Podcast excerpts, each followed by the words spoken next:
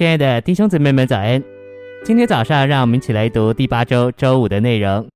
今天的经节是《创世纪》十四章十四节。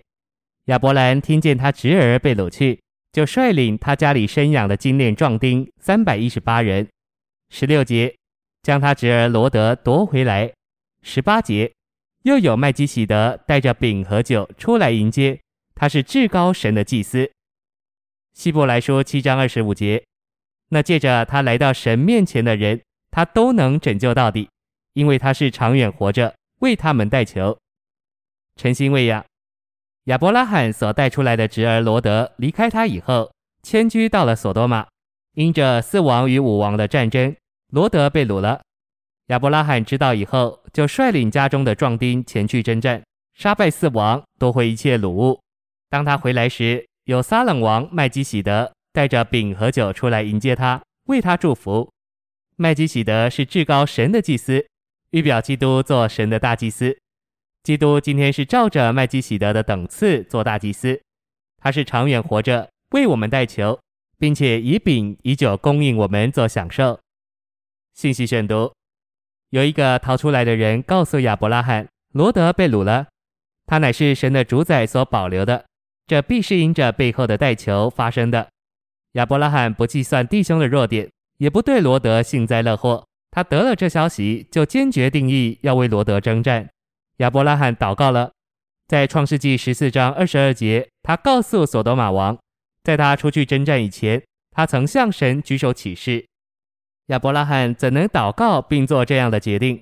这必是由于背后有人为他代求。我信那代求者知道所进行的战争和罗德的被掳。就亚伯拉罕说，看见弟兄被掳，对他乃是羞耻。今天在教会中也是这样，看见任何弟兄姊妹被掳，对我们乃是羞耻。你不该容忍这事，你应当说，我不能忍受这事，我必须起来做一些事。这就是亚伯拉罕所做的。亚伯拉罕也许说：“我不能眼看我的弟兄被掳，这对我是羞耻。我必须把他救回来。我不管我的壮丁有多少，也不管诸王和他们的军队，我不管我所有的比他们的少。我的负担就是要把我的弟兄救回来。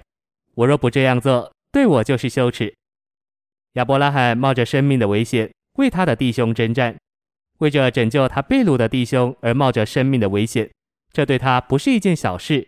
但他这样做了，战争进行顺利。亚伯拉罕追赶敌人，从南方一路追到北方的但，他的得胜必是背后带球的结果。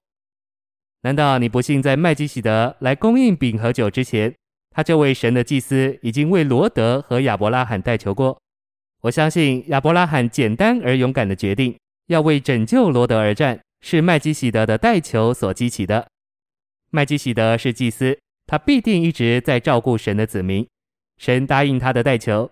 有一个人从索多玛逃出来向亚伯拉罕报信，亚伯拉罕就做了勇敢的决定，要为拯救罗德而战。当我们在地上生活行动时，会遭遇到许多事。表面看来，这些事就这么发生了，实际上在背后一直有代求。我们的麦基洗德，我们的大祭司基督，仍然在天上为我们代求，他的代求荫庇我们。顾念我们，谢谢您的收听，愿主与你同在，我们明天见。